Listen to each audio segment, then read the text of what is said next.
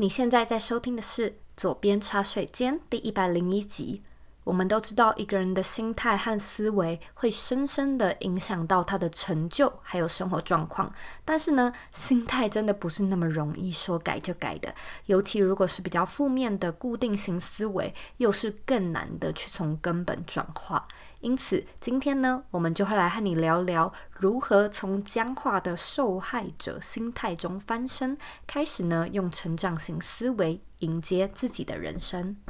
那在节目开始之前呢，我们有一个全新的消息要跟你分享，那就是呢，从二零二零年的六月一号到六月三十号，我开放了一套免费的。一小时直播课程，和你公开呢，我是如何利用联盟行销还有 email marketing 维持每个月三十万台币的收入。那我会跟你讲解我使用的系统公式还有成长策略是什么，让你知道身为一个全职的自媒体人该如何去掌控自己每个月的营收，并且维持收入。如果呢，你对这堂课程感兴趣，请你呢在网址上输入 z o e y k 点 c o 斜线 b y l m i n i，再说一次是 b y l。M I N I 去预约你要上课的时间。那记住哦，这堂课程每天只开放四个场次，并且只有一个月，就是只到六月三十号就会结束了。所以，如果说呢，你对这堂课程感兴趣，赶快在网址上输入，并且进到课程的页面报名这堂课程吧。那现在呢，我们一样要来阅读一位听众他在 iTunes Store 上面的留言。今天的留言比较长一点，我花一点时间阅读。这个留言呢，来自吴贤，他写说，听三轮都有不同的收获。正确来讲，应该是听了快要三轮，即便不是自己喜欢的主题，仍然可以有不同的收获。是我对左边茶水间的感想。左边茶水间是我第一个接触的 Podcast，在茫茫的 Podcast 海中，会选上左边茶水间的原因，主要是因为除了在排行榜上，左边茶水间很吸引我的目光，还有封面的 Zoe。起初保持着好玩的心情听 podcast，万万没有想到能从中得到不少启发，而且也让我在开车通勤的时间能排解驾车的无趣，算上一举数得。Zoe 的声音很好听，想必已经是不少人提过。而比较困扰的则是音量，有时候呢是引言的音量和中间访谈的音量相差过大，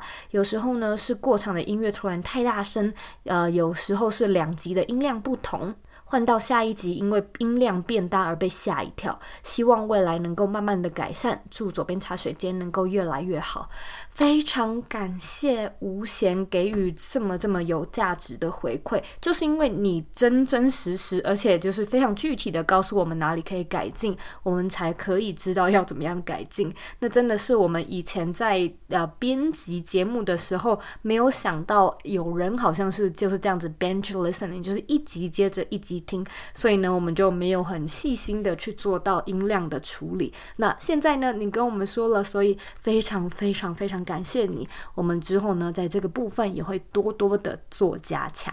如果说呢，你对左边茶水间有任何的想法、任何的意见，我都非常欢迎你回到我们的 iTunes Store，帮我们打新评分、留言，然后记得花一点时间订阅这个节目，并且呢，把这个节目分享给身边你认为会有需要的朋友。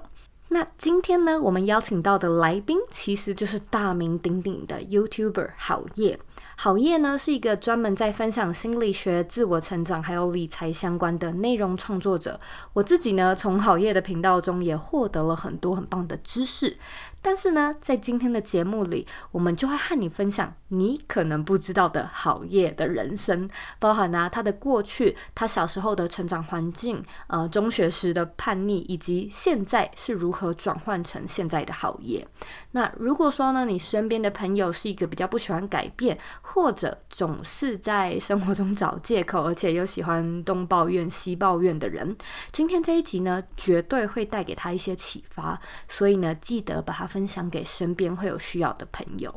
如果说呢，你想要收看这一集的文字稿，请你在网址上输入 z o e y k 点 c o 斜线固定思维。准备好了吗？让我们一起欢迎今天的来宾好耶。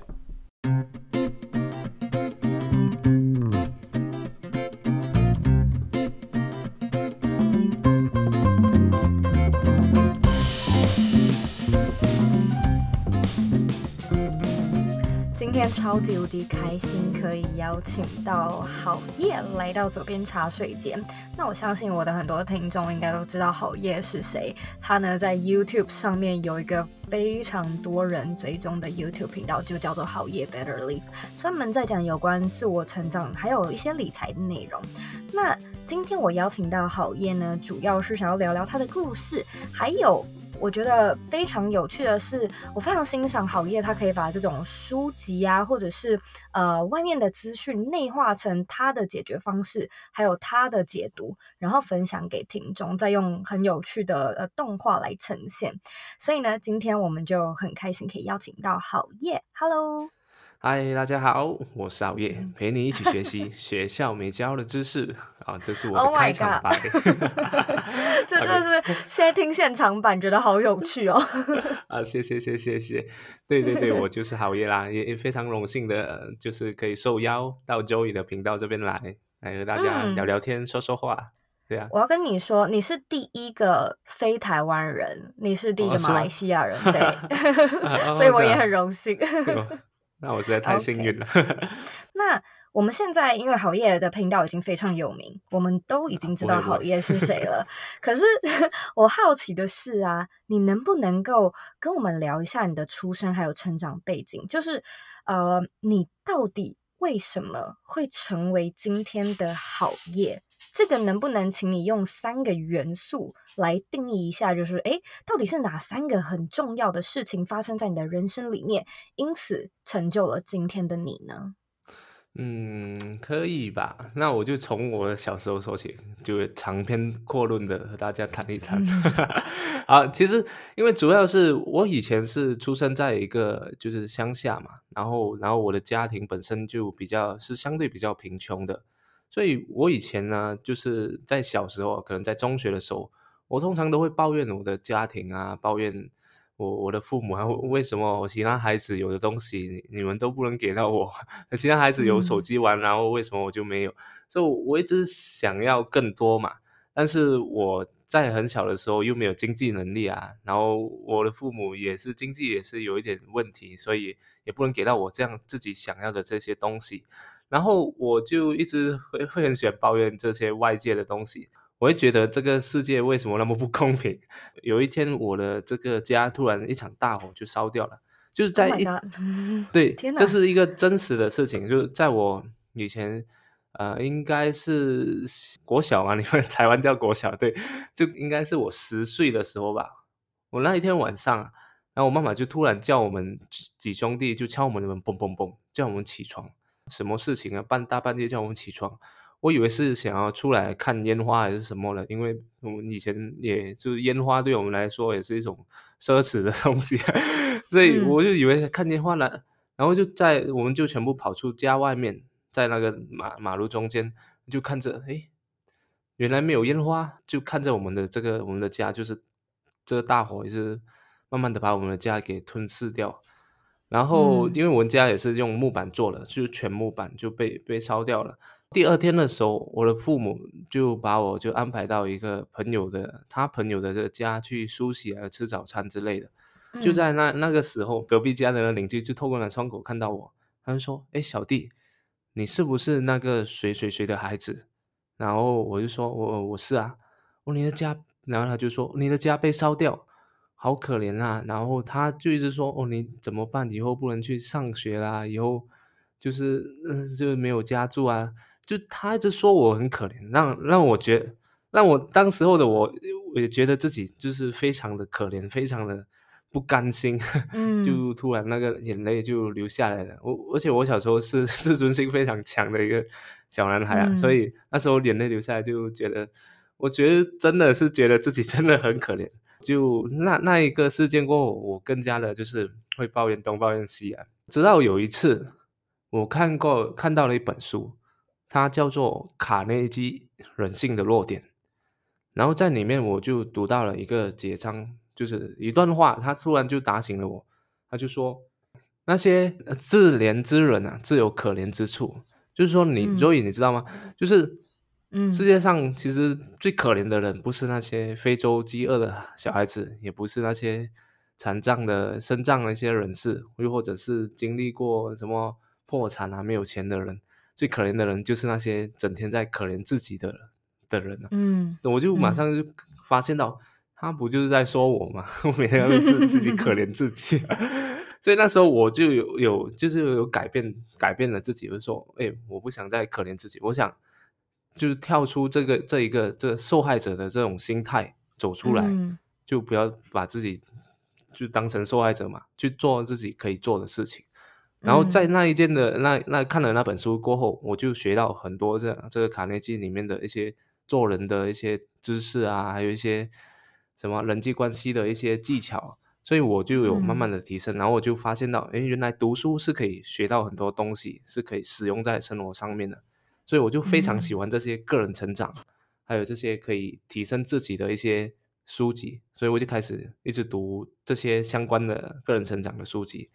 嗯、然后就因为这样，然后所以我就开始读读读，然后直到中学的时候，我就把自己的这些内容，就是把它用跟这个我自己喜欢的方式来呈现出来，就是做那个动画。嗯，就是觉因为我是贫穷，所以我是想要成功。然后第二就是我看到了这本书，它改变了我的思维。然后第三就是。嗯因为我在读阅读这些个人成长的知识的时候，我就看到了，就是有一句话也深深的就是启发了我。他就说、嗯、：“Produce rather than consume。”嗯，意思就是说你，你你每天摄取这你喜欢这些知识啊，你喜欢一些某样的东西，你每天都是去看它，去去 consume 它，去去消耗它。但是你有没有想过，把它变成一个你自己来生产它，那是不是更加好呢？我我觉得这一句话就启发了，哎，对呀，我那么喜欢去读这些读物啊，为什么我不试着来产生出来呢？然后我就开始有去啊、读这些东西，然后就把一些我觉得非常重要的一些重点，或者对我自己非常有启发性的，然后用我自己的这个话，就是简单的把它呈现出来。那嗯，这这样的一个作用的话，就是说我可以强化我的知识。为为什么会这样说？因为我想要解释给别人听嘛。所以，首先我自己要非常明白，嗯、我才能够解释的非常清楚。嗯，所以我就以这样的方式，除了可以提升自己这方面的这个解释呃那个知识以外，还可以把它就是做影片的方式记录下来，然后又可以时常的提醒自己，然后也可以就是启发更多的人。我觉得这样的一个模式是、嗯、是非常的好，所以我就持续的是这样做来，现直到现在就有了这个好业的频道啦。嗯，感谢你跟大家分享，就这么掏心掏肺的分享这个 呃幕后的小故事。我相信很多听众可能是不知道的，因为我曾经看过你的影片，还有看过你的课程。嗯然后呢，我就听到你曾经在呃影片里面提过，说你以前其实是非常叛逆的。然后呢，你也打过很多工作，不一样的，兼过不一样的差。对对，对对。例如说，你做过学徒，你做过服务员、保险员、市调人员，而且你还当过清洁工。那我好奇的是，当时的你啊，是我相信应该是处于一个很迷惘的状态，然后再加上可能要赚钱，嗯、呃，帮忙家里这样子。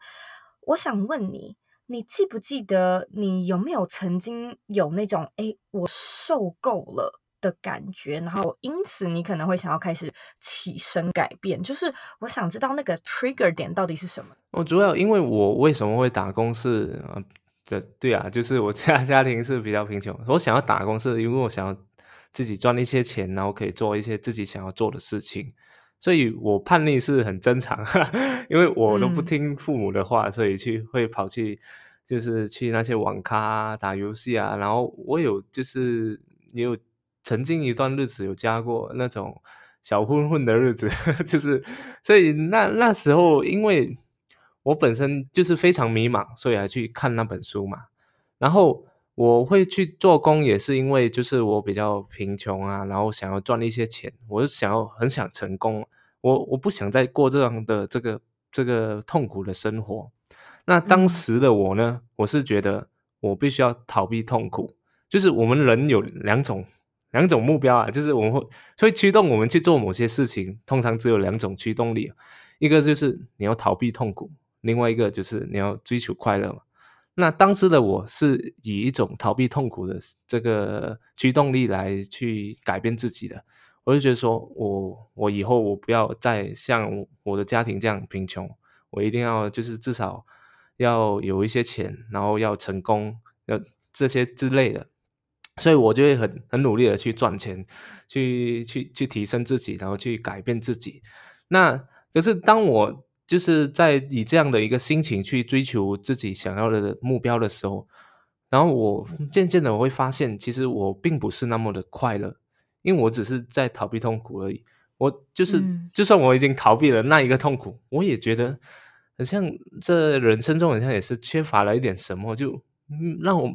没有感觉到有什么样的那个意义，就算我赚到了一些钱，我就觉得那又怎样，又没有那种、嗯、那种满足的感觉。所以说呢，嗯、我觉得就是我会建议大家可以检视一下，到底自己的那那一个想要追求这这种金钱也好，还是追求自己的事业，还是兴趣也好，到底你追求的是逃避的那个痛苦了，逃避痛苦，还是是追求快乐呢？那如果你是逃避痛苦的话，嗯、那你就要去要调整一下自己的心情，因为我觉得追求快乐才是我们应该要做的事情。那如果说追求快乐，嗯、现在的我就是追求快乐的那一个点，就是说，我觉得我做的事情是可以帮助到人，是非常有意义的。因为就是这一种意义，嗯、你觉得对其他人是有影响、有帮助的，嗯、你觉得自己的事情是对社会是提供啊。啊，特定的一种贡献的话，那你做这件事情来说的话，你的你会感受到那个满足感是会更加高的，而且还会有那种幸福感，对啊，就是叫 fulfillment 嘛。对的，这种有 fulfillment。嗯，那当你就是被这本书深受鼓舞之后啊，我好奇你做的第一个改变是什么？因为假设好，我现在知道了，可怜之人必有可恶之处，但是那就是说我要怎么样计划？我接下来的生活要怎么样改变呢？OK，那时候我就是这样想的。然后我父母就是很喜欢抱怨这个邻居啊，做什么什么事情啊。然后我就会跟他说：“你抱怨他干什么？怎么？你抱怨他，他他都不会受到你影响。抱怨他只会让你得到心脏病而已，只会让你只会让你得得癌症、血压高之类的东西而已。所以我就会就直接就加以实行他在书里面学到的东西。”或者说，我会跟别人说有关这本书我学到的一些东西，就是你要把你自己学到的把它说出来，或者是实践在你的生活上面。然后那个书它里面它有提到一个，就是微笑啊，嗯、就每次你见到人的时候，你要敢就是要勇敢的就面试面那直视对方，然后给他们一个微笑，因为微笑是一个最大的这个礼物，然后也是最不需要你花钱的嘛。对人笑一下就可以传递你的这个能量，嗯、还有一些啊、呃、各种各样的好处，也让人家喜欢你。所以那时候我就我以前都都不笑，脸脸非常的臭的，在在读书的时候也好，还是在做工的时候也好，就脸非常臭，就是那种很严肃的呃一个一个脸。然后那时候开始我就慢慢的，虽然一开始的时候我。在遇到朋友啊，或者遇到陌生人，跟他们微笑会非常的尴尬，但是我还是逼着自己去说，嗯，好，那我就嘴角就是微微上扬，就不需要露牙齿那种笑。OK，那蛮可爱的，所以就是真的很细微的一些生活上的小变化，但真的去试试看，对对对，对，你就去试试看嘛，反正都不会让你亏亏钱还是什么嘛。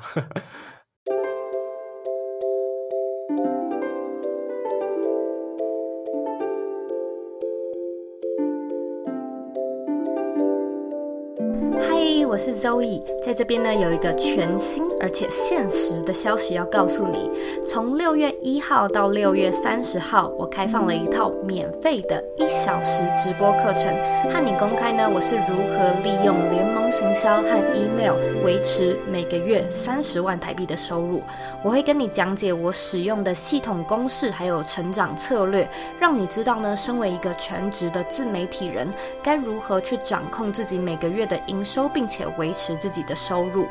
如果说你对这堂课程感兴趣，请你呢在网址上输入 z o e y k 点 c o 斜线 b y l m i n i。再说一次是 b y l M I N I 去预约你要上课的时间。那记得哦，这堂课每天只开放四个场次，并且只有到呃六月三十号，也就是只有一个月的时间就会做结束。所以如果说你对这堂课程感兴趣，赶快到网站上面报名这堂课程吧。那我们课程里面见喽。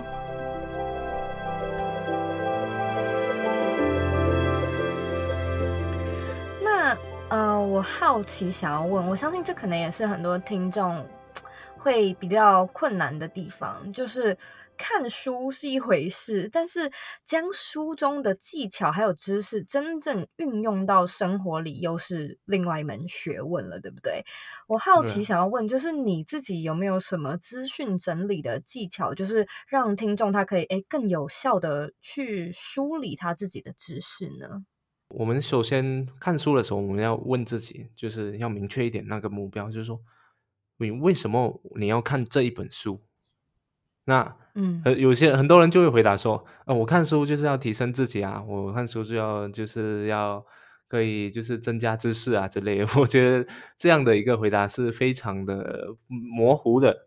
嗯、那因为你要问的清楚一点，你要提升自己哪些方面的知识？可能说你今天要学理财的书，嗯、那你就提升理财这方面的知识。那理财的知识也是非常的广，你也要问，要要也要一直问自己，自己现在这理财方为什么你要提升自己这个理财方面？只是因为你可能你在财务管理上有一些问题嘛。那你要找出你财务管理的问题到底是什么方面？有些人是啊、嗯呃、不懂得投资啊，然后有些人是说啊。呃不懂得省钱啊，不，还有一些说会经常会买一些胡乱的一些东西啊，所以我们明确找出这一个自己在生活上最急迫性的这一个问题，然后我们要把这个问题带在脑海中，嗯、就是说我要找出这个解决问解决这一方面的问题的方法，我要找出怎样省钱的这个方法。啊，这时候你你的脑中就非常的的明确，你就知道，哎，我就我看书就是要找出这个省钱的这一个技巧。所以你就带这个问题去看那本书。那你看书的时候，你也不要说不用说，就是整本看到完了，那效率就非常低的嘛。那所以如果你带这个这个目的的时候，你就可以直接去拿它的那个目录，目录，然后你就可以看到底哪一个结章是讲到有关省钱的东西的。你直接去那个结章就就打开那个结章，看一下作者有提供什么样的见解、什么样的建议、什么样的方法。那然后你看了那个方法以后，嗯、你再自己思考一下，自己整理一下，说是不是可以运用在我的这个生活当中？那如果的话，如果可以的话，你就尝试，觉得有效的话，那是不是就解决我们的这个生活上的问题啊？对吧？嗯，所以这就是读书最最重要的那个目的吧。当然我说的是，就是目的就是要解决生活上的一些问题，这样才能做到学以致用，嗯、不然。你读那本书，掌握了这个知识，嗯、呃，用不出来，那那那没有用啊，对啊，对啊，所以我是说，找看书的时候，你要有带着这个目的去找那个书里面的这个技巧，然后这是第一点嘛。那如何在书里面，如果说这种是我这种现代人就是快速看书解决问题的方法，那第二种就是可能你你要找一些书有启发性的内容啊，重点之类的。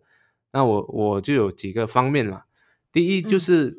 你要当这本书，因为有些书它是比较深一点，它不是说理财技巧，然后给你什么解决方法这样简单啊，它可能会跟你说一些比较新颖的一些观念，什么成长型思维啊，然后什么沉没成本啊，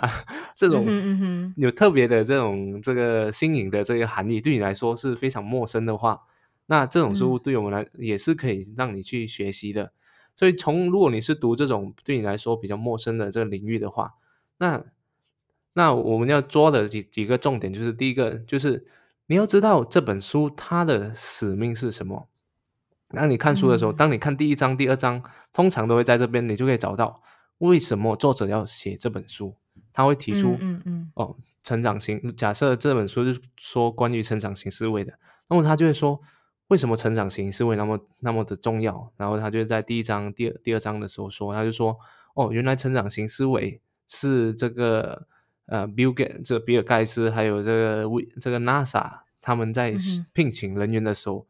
第一个会专注的这这一个人员的他们的这个特质的这个筛选条件。就如果你有成，嗯、你是具备成长型思维的，你才会进到这类似这样的公司。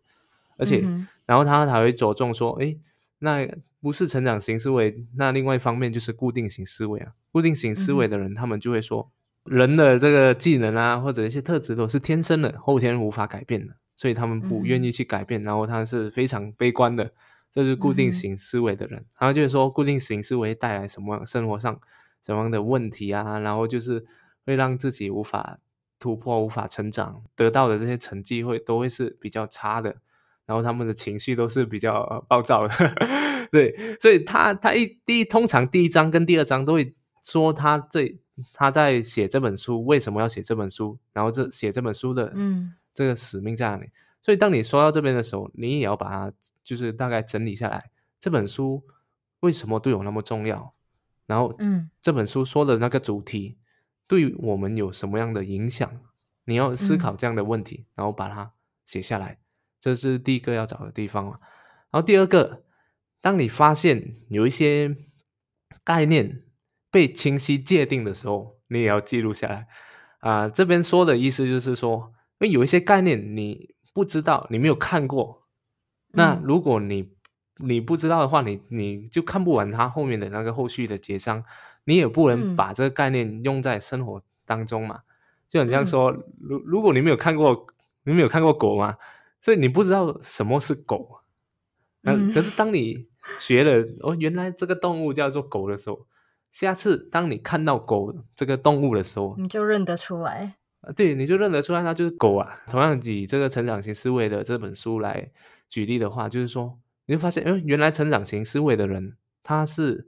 积极主动了，因为他们觉得人的所有的技能或者是特质都是可以透过学习和努力而得到改变的。然后固定型思维的人，嗯、他们是就是觉得天生的人都是天生的，我天生就不能游不学不会游泳，我天生就啊、呃、什么不喜欢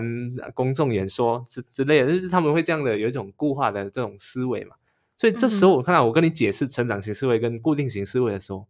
有可能你是没有听过这一个概念。可是当我现在我已经跟你解释，嗯、你会发现哦，原来成长型思维的人是这样，原来固定型的思思维的人是这样，然后你就会。嗯当你下下一次你看到了一些人的一些行为啊，看到你身边的朋友一些行为的时候，会发现、嗯、哦，原来这个人他现在是在用这这个固定型思维的模式在思考了，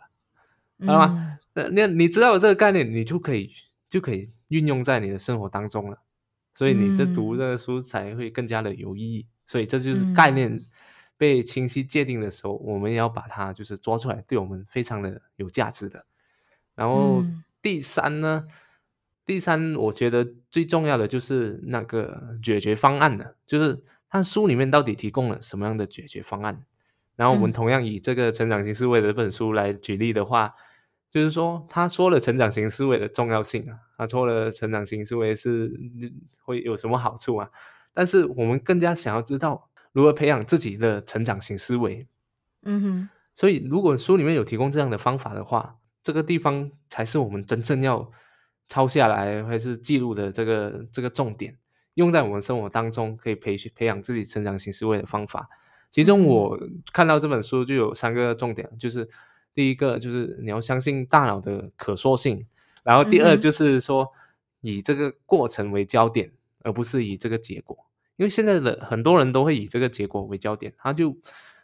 就把那个目标盯着那个结果看。对啊，我目标。是是要设，但你的焦点不应该放在结果，你要放在你自己的过程。嗯，第三就是要就是学习突破自己的舒适区，做自己一些尝试，做自己不舒适的那个事情。这样的话，你就会慢慢的突破自己，就是说你原本觉得不可能的，可是你慢慢的去接受挑战，嗯嗯嗯，然后你去突做不自己不舒服的事情，你就觉得哎，原来我自己也可以做到。就很像你没有跑过马拉松，马拉松嘛。然后你就觉得哇，不行啊，四十二公里 太长了，我、哦、不行啊，不行。可是如果你就是突然胆粗粗的就去报名，就直接去签一个四十二公里的，这样的话，你因为你知道你已经报名了嘛，你知道那个那个截止日期会慢慢的接近嘛，你就会逼自己去去训练啊，去做这个做这个饮食规律的东西，然后到最后你再跑、嗯、跑完这个马拉松过后，不管你有没有得到奖也好，你还是有没有完成也好，就然后你也会发现，哎，原来我自己其实也是可以完成这样的一个原本对我来说是不可能的事情的。嗯、那你现在就已经觉得，哦，你的那那一个就是冒险的门槛就再次的提高了，你觉得自己的那个潜能是可以无限的大的。下一次你在遇到这种其他不敢做的事情的时候，你就会有这样的一个过去的这个经验来说，哎，我以前都做过这样自己原本不敢做的事情，现在我也可以继续以这样的心态来面对。所以你会嗯，所以你的思维就慢慢变了。对对对，就是这样的一个概念。嗯、对啊，就总结一下，又 说那么多，嗯、就是书里面第一个就是你要带着这个目的去看书，到底想要学习哪一个方面，嗯、要解决哪些方面具体的问题，然后直接找解决方案，解决你生活上的问题，这是最最有效的。那如果你要在书里面找到就是很有价值的地方呢，第一个就是。那那本书，他们他的这一个使命是什么？他想要解决什么样的问题？对你生活会带来什么样的这个影响或是改变？然后第二就是，你当这个概念被清晰界定的时候，你也是要把它就记录下来，因为这是你学到东西、长知识的那一个时刻点。嗯嗯嗯，对。然后第三就是这个书里面提供了什么样的这个解决方案？嗯，因为这才是我们需要这个可以实践的这个方法，可以让我们学以致用的这个、嗯、这个方法，才是我们对我们来说最有价值的地方啊！就是主要这、嗯、这几点，对。好。那我在这边呢，要来帮一个读者问你问题。有一个读者 Cindy 啊，他想要问说：“哎，郝业，你平常是怎么样激荡出自己的创意呢？”嗯，什么这样激荡？其实我很多时候 就是说起来很很很绕口啊。就其实其实我通常都会在这谷歌谷歌搜索一下，嗯，就是我我突然想到的问题啊，就是说。像最近马来西亚，我们就是疫情的影响嘛，所以会有这个行动限制，就待在家不不、嗯、不能做什么事情。那我就会谷歌搜索，呃、嗯 uh,，What can we do during 这个什么 shut 什么 lockdown period？然后他，嗯、然后我就看到一些很很有趣的一些方法啊，他们就说。哦，你可以和你朋友沟啊，什么和你朋友来来一个就是火锅试训啊 之类的，就是因为因为你朋友不能和你朋友聚会嘛，你就自己在家煮个泡面还是什么，然后你的朋友约好一个时间，他们也煮个泡面，一起来火锅试训之类的，嗯、对啊，然后还还会有各种各样的方式啊，做冥想啊，然后和家人聊天啊，打扫除啊，然后可以读书，就是。就是很多时候我都会在 Google 那边直接搜索啊，嗯、我我是突然在脑海想到的这个问题，对，嗯、然后第二个就是有时候我会盯着那个问题想，如果比如说这个主题是说怎样可以省钱，嗯，然后我就想，嗯，省钱的话是不是不要去那种喝饮料啊？是不是一个省钱的方法？然后就把它记录下来，然后说如果是像你你是打工的。是不是很像每次喝咖啡啊，你都可以在公司里面泡咖啡就够了，或者是 公司里面有咖啡机，你就泡一杯咖啡。然后如果你要晚上喝还是下午喝，在不是在上班的时候喝，下班的时候的话，你也可以打包。这种是不是一个可行的方案？就是 我会盯着那个那个问题想，然后想出一些我觉得很很很搞笑，就是。可是又可以实行的那个那种方法，就像刚才那个咖啡的例子，然后说是不是可以邀请要求老板，就是说帮我支付这个电话费还是什么？嗯，因为我是在公司 上班，然后需要通话还是什么？对啊，这也是工作的一部分嘛。嗯 哼嗯对啊对啊，就是善用公司的这些资源的东西，就盯着那个问题问题想。然后第三就是我看书嘛。就是我经常有时候看书，因为一本书它的内容其实是很多的，嗯，我我有时做影片，我可可能我会说一本书可能五到十分钟嘛，但是我不可能把它全部重点就说完的，嗯、只只有几个部分，我是觉得非常有价值的地方，我就会把它抓出来，然后用自己的话来诠释出来。但它还是有其他的，我觉得不错的点。但是这时候我看了以后，我也会把这些不错的点，就是放在自己的一个笔记，然后当我下次需要的时候，突然想到的时候，就可以把它拿出来用，就很像是我们的这个子弹。就是你平时看到一些很好的文章啊，还是一些你觉得非常有意思的一些影片，还是文章，还是演讲都好，你就把它收藏起来，这就是你的子弹，以后就可以拿拿出来用。好像你遇到相相关的问题或者相关的场景的时候，你想要无无论你自己想要创作也好，还是你想要啊说服别人也好，你就可以把它搬出来给你的孩子看，你去看这个影片。不要说那么多，妈妈妈妈跟你说也没有用。你看他的影片，可能他的影片就会改变他。又或者说，你可以自己看那个影片，然后就是学他，看他怎么说，然后拿拿这个点来说服你的孩子，嗯、对吧？嗯、这就是我们做这个内容创作非常需要的那个地方。对，嗯。那看过这么多书的你，你能不能够跟我们推荐一到三本，就是你个人最最最喜欢的书呢？嗯，个人最喜欢的书，那其实第一最喜欢的书，其实除了人性的弱点以外，它是这个个人成长的入门。那第二第二本啊，就排名第二，就是这个史蒂芬科维的这个七个高效能人士的习惯。嗯。这个是我最近我非常喜欢的一本书，因为嗯它主要是说有关于这个如何建立你自己的一个独立人格，然后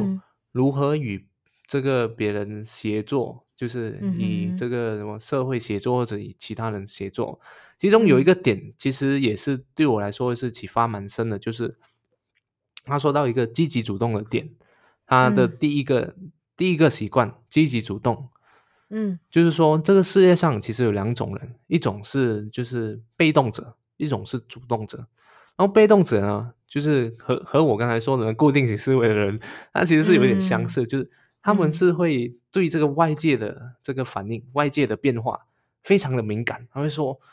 啊、呃，为什么现在就是会会抱怨这个外界，就是说为什么经济不好啊，导致我生意变成不好。他会把这个责任推给这个外界，嗯、而不是自己。他会说：“哦，我生意不好是因为这个什么经济不好，我生意不好是因为我的客户都都很这个叫什么很吝啬。我生意不好是因为我朋友都不支持我。看到、嗯、他们就把这种责任啊推给外界。可是积极主动的人，他们就会就会说，所有的责任都是因为我，就是我自己。哦，我生意不好。”可能是因为我的产品不够好，我生意不好；可能是我的这个商业模式需要调整一下，我生意不好；可能是我的这个群众不对，我可能可以去转向其他的这个管道去销售不一样的这个群众。嗯、他们就是会把这个焦点放在自己可以控制的事情，而不是自己控制不了的事情。嗯、经济不好，你控制不了嘛？但是你可以控制的事情就是改变自己的这个商业模式。或者是改变自己的一些卖的产品也好，或者是换另一种、嗯、换另外一种生意来做也是可以啊。这就是嗯我们的焦点不同啊，嗯、就是这积极主动的人他会会把这个焦点放在自己可以控制的事情上面。好，那那第二个就是这个跃迁，然后这个跃迁跃迁它是这个中国的这一个作者来做的，它叫做古典，它的作者的名字叫古典，嗯、然后他的书是跃迁。嗯跃迁主要说的就是啊、呃，怎样在这个互联网时代来思考，怎样在这个互联网时代运用有有效的运用知识，然后怎样在这个互联网时代可以成为一个高手。高手的意思是说，你的这个能力也好啊，你的这一个收入也好啊，就是可以怎样达达到一个比较高的水平。然后他说的也有很多，就是。嗯关于思考的问题啊，关于怎样整理知识的一些方法，怎样可以取得就是在这个互联网时代取得成功，怎样跟人家竞争的那一个方法。嗯、因为现在互联网时代，嗯、其实比起以前，我们的这一个竞争是高出了好好几百倍，因为每个人只要有一个手机，你就可以来就做一些事情，可以影响到其他人。那以前不能嘛？对，所以在这个时代，你要怎样如何竞争啊？那这本书会会给你一些比较好的这个解答。对，那呃，今天其实真的很感谢你特别来到左边茶水间，跟大家分享就你自己的故事。如果说大家对你的品牌感兴趣的话，我们哪边找得到你的内容呢？YouTube 在 You YouTube 啊，在这个 Instagram 最近才有一些更新啊。然后，脸书也是有啊，就是 YouTube 跟脸书啊，主要这两个渠道就可以找到我的内容。对对对，你打好打好业也好，还是打 Better Life 都可以找到。对，好，那最后一个问题，你认为的理想生活是什么呢？我认为的理想生活啊，其实我没有想过这个，没有这样、嗯、特别想过这样的问题，因为我是一直想要，因为当你每次设定一个目标啊。你设定你达成了以后，嗯、你就会想要更更大的这个目标，对，所以我更想要的是理想的状态，嗯，就是说我可以每天保持，就是我想要的是可以每天就保持很积极啊，就不会偷懒啊，然后可以很这个很有 confidence 的这个状态来工作，或者是写内容，或者是录音，或者是拍影片，就是我想要有这样的一个状态，就是说。因为有时候我也会感受到，哇，今天突然特别没有动力，嗯，就不想做。然后有时候拍没有动力的时候，拍起来拍影片就拍得好累，我想要放弃。对啊，我我所以我是比较想有这种积极主动的这个这个状态是可以持续的，所以我一直也一直在研究各种各样的方法，好像嗯冥想啊，还是。去和别人沟通啊，还是去直播之类的，所以我也是自己本身也自己在不断的探索着，不断的在提升着，嗯，就是这样的一个方法。因为只要只要你有了这样的一个状态的话，嗯，那你很自然而然的就会达到你想要的那个理想生活。因为只要你有这种积极主动啊，这种不断的学习努力的那个状态，比别人更加努力，更加可以快速解决问题的那个能力的话。你很自然的，你就会得到更高的这个职位，嗯、或者是你就可以得到比别人啊卖的更多的产品，或者是如果你是自己做生意的话，嗯、你就会想到更好的 business idea，或者是你的执行力就更加强，你就会赚到更多的钱，你就会得到自然而然的就会得到你自己想要的生活。对，嗯嗯。非常谢谢好业今天特地抽空来到左边茶水间，感谢你，我跟你聊得非常开心。谢谢谢谢谢谢，也非常谢谢周乙来就是邀请到我，也是我的荣幸，第一个马来西亚的人。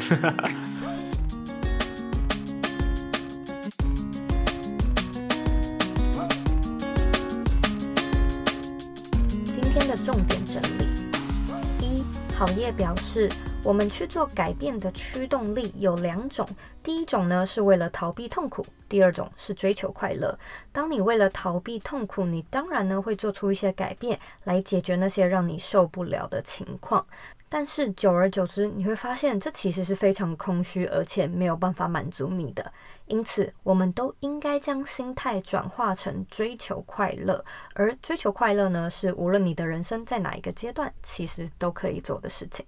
二，如何将书中的精华还有知识有效的做吸收呢？好业说有三个一定要做的步骤。第一个是你一定要知道你为什么要看这本书，你到底想要解决哪个具体明确的问题而需要看这本书呢？那第二个是这本书的概念和使命是什么？作者为什么要写这本书？他希望改变和带给你什么东西呢？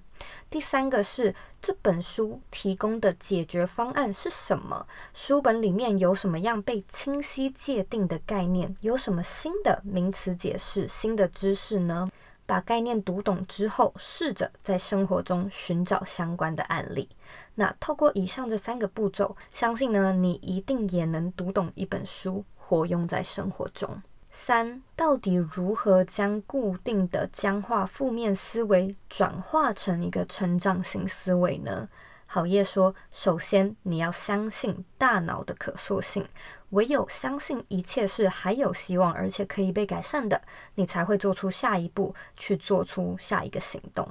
那假设呢，你总是用否定或者不相信的心态来面对人生，那你当然什么行动都不会去做。”第二个是以过程为焦点，而不是以结果为焦点。在设计思考上呢，我们把它称之为核心驱动，或者是结果驱动。结果驱动者呢，容易动摇，看到其他人有更好的结果，就会去追逐更虚华的外在目标；而核心驱动者呢，知道自己为何要做，当他不容易被动摇，坚守着自己的初衷时，他达成这件事的几率自然也会变高。第三个，你要开始跨出舒适圈，做一些自己以前不太敢做的事，这样呢，你才会慢慢成长，也会慢慢越来越有自信。非常感谢你今天的收听，今天的内容是不是很精彩呢？如果说你对好业的课程感兴趣，回到这一集的原文，或者是在网址上输入 z o e y k 点 c o 斜线 b e t t e r l e a f，你都可以找到更完整的课程内容。好业的课程呢，主要是在分享二十一堂迈向成长思维的内容。如果说你认为这是你需要的主题，欢迎你来去看更完整的课程资讯。那如果说呢，你有任何的想法或者有任何的问题，你也可以回到我的网站或者是 Instagram 上面找我。我的网站网址和 IG 的账号一样是 Z O E Y K。点 co，你呢可以截图这一集的节目，然后呢把它分享到你的 IG Story 上面，标记我或者是标记好业，让我们知道你有在收听，让我们知道你的看法。最后的最后呢，我知道你是非常忙碌的，我也知道呢你可以选择去做很多很多其他的事情，但是呢你却选择来收听这一集的节目，我真的真的非常的感谢你。现在呢，我也想要请你再花三十秒的时间，好好的思考一下，你身边是否有亲朋好友有着固定性思维呢？把这一集的内容分享给他做收听吧。我们下次见喽。